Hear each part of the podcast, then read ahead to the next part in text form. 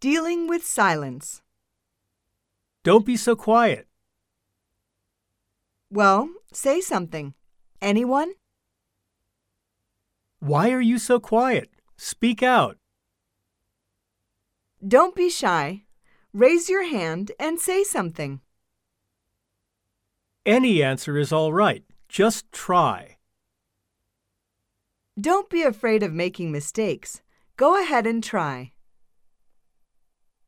Do you understand what I'm saying? Yes or no?